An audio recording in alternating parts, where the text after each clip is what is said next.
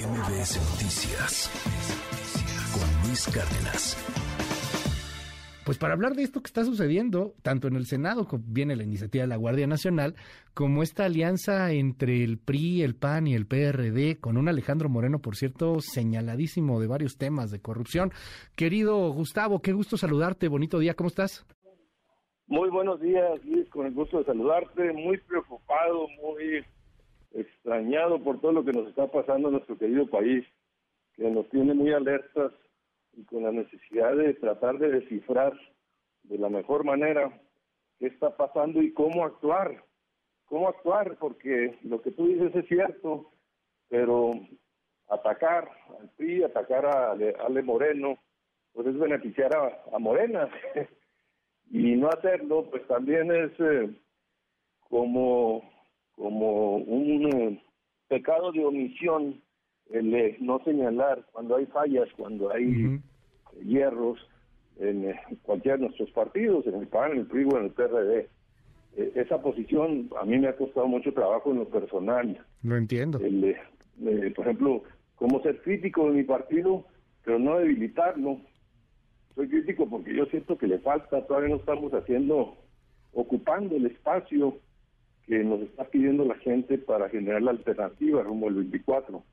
Pero si me pongo muy crítico, pues también estoy haciendo el caldo gordo a Morena y eso tampoco sirve. Entonces ahí estamos atrapados y hoy nos sale una noticia eh, totalmente imprevista eh, que sorprende por, eh, por lo que propone y el momento en que lo propone. y toda la serie de noticias que se juntan, la de Laila Saldusores, es lo de Roberto Madrazo, precisamente, que vincula la, iniciativa de la Cámara de Diputados del PRI de alargar la, Guardia Nacional por cuatro años a dejar de atacar a Lito Moreno. Y esto enrarece a la alianza. Yo tuve la oportunidad de platicar ayer con Alejandro Moreno y con Rubén Moreira. ¿Y, qué te dicen? me aseguran que no tiene nada que ver con un acuerdo con el gobierno, no tiene nada que ver con eh, Oye, Gustavo, ya te, te interrumpo ahí por un momento, porque pues si algo eres tú es que eres súper neta, eres súper crítico y eres de los pocos y eres de los pocos políticos que no que no me ha vetado, ¿no? Este, porque ya aquí no nos quieren tomar llamada ni Alejandro Moreno, ni Rubén Moreira, ni nadie de muchos, ¿no? Entonces yo te quiero preguntar así neta. ¿Les crees? O sea, ¿les crees, Gustavo? ¿De verdad les crees? O sea, van 25 pues, audios, hombre. Ajá, ¿les pues, crees? Tienes que oírlos a todos y luego sacar sus conclusiones, pero no no no alcanza. Yo les dije, no, a ver, todavía no me convencen, no me alcanzas a convencer este, los argumentos de que eh, es que escuchen a los gobernadores, los gobernadores quieren al ejército, este, ninguno quiere que se vaya así, pero pues eso ya que lo proponga la próxima o el próximo presidente de la República cuando gane, que diga qué va a hacer al respecto, ¿verdad? Pero ahorita está siendo funcional al discurso militarista de, de Morena, al proceso de militarización del país. Imagínate, es el peor de los mundos, déjame ponértelo de esta manera. Eh, se va a aprobar, porque tiene una mayoría simple, una ley eh, de la Guardia Nacional para adscribirla administrativa y operativamente a la Sedena y con esto pues eh, militarizar más la seguridad pública. Okay. Eh, la vamos a impugnar, obviamente, pero pues, tú sabes que en la Corte hay cuatro ministros que, que, nos batean. Y si no juntas ocho votos, eh, queda vigente. Las leyes inconstitucionales que aprueban la mayoría simple se sostienen en, como leyes eh, no inconstitucionales porque no se reunieron los ocho votos. Ese caminito ya lo descubrió Morena y entonces ya lo está haciendo con la ley de la industria eléctrica, ya lo está haciendo ahora con la Guardia Nacional, eh, de aprobar algo que va en contra de la Constitución, pero que no, aunque lo eh, en la Corte, no vamos a poder contar con los ocho votos, porque la Corte está pandeada. Eh, sí le afectan que el presidente los exhiba, los les ponga este, que me decepcionaron este, y se, se Entonces, lo que está haciendo el PRI, que primero parecía como que era la iniciativa de una diputada, Yolanda de la Torre. que es eh, la bancada la que está apoyando, es, eh, un guiño al ejército, ¿no? Pero afecta. Yo le pregunté, bueno, ¿ya hablaste con Marco Cortés? No, oiga, pues esto no se hace. Ya. No se hace, no se toma una decisión de esta trascendencia sin por lo menos avisar. El que avisa no traiciona. Pero digamos... Ajá.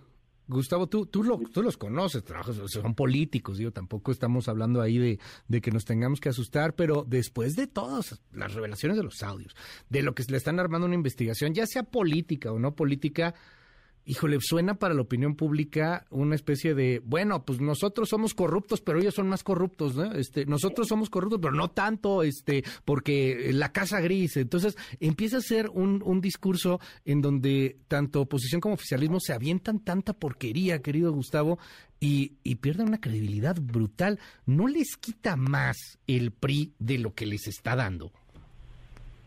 Pues eh, hay hay, esa, esa discusión fuerte y, cada vez que suceden estas cosas eh, se acredita esa hipótesis.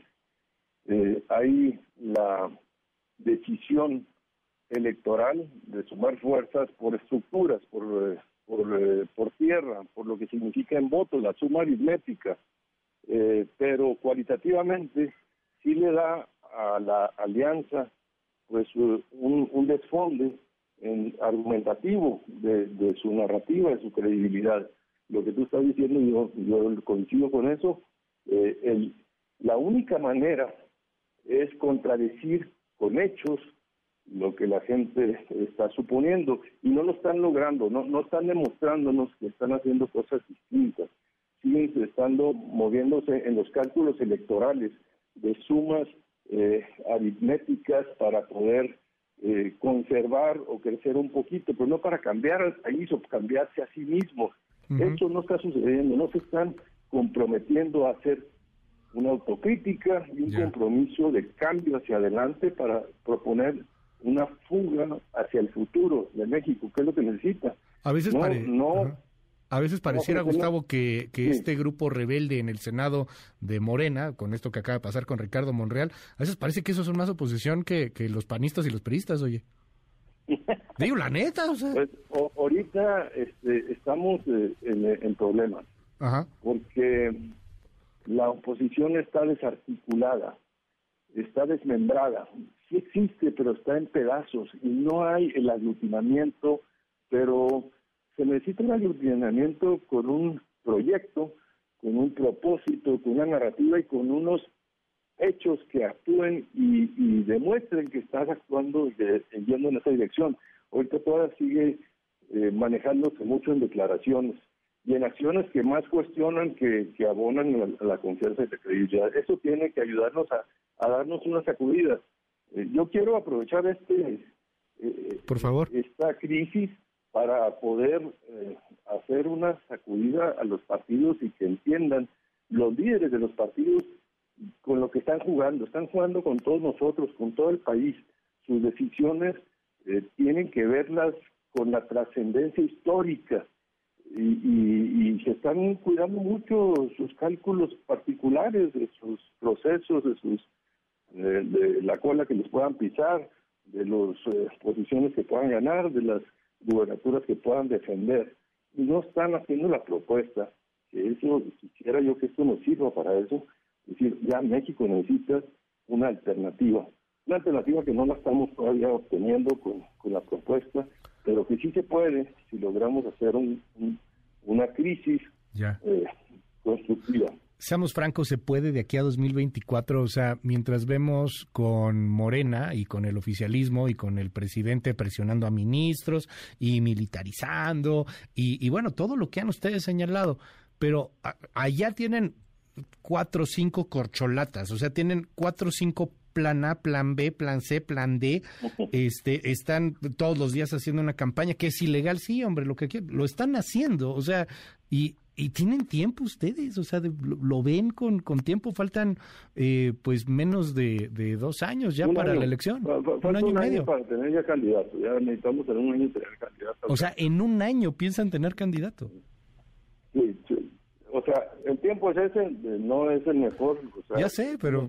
Ya un proceso, ya están adelantados. Este, ya. Y, el presidente de la República perversamente tomó la decisión de clausurar ya su gobierno y dedicarse a la sucesión. O sea, ya el presidente y los partidos de oposición todavía no reaccionan.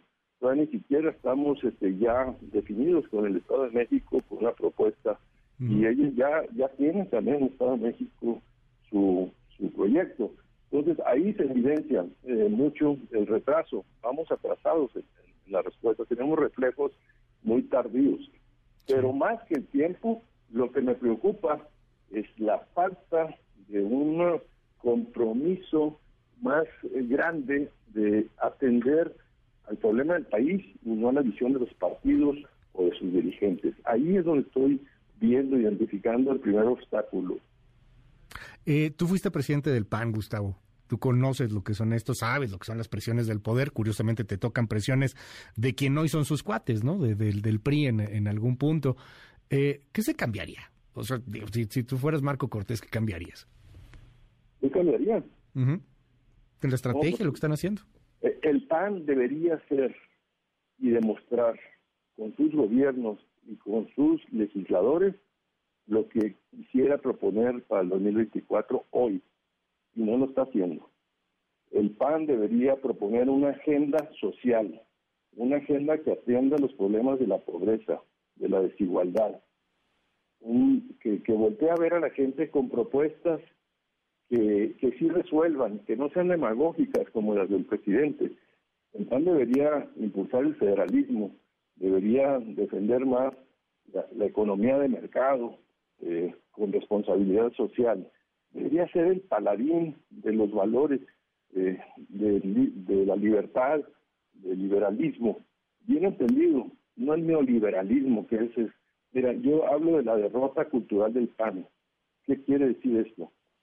Que no hemos podido convencer a la mayoría de los mexicanos de, de las bondades que tiene la doctrina panista, de, de la democracia, la libertad, la responsabilidad, la solidaridad, eh, estos principios humanistas, mm, la gente le gusta más cómo funciona Morena y cómo funciona el PRI.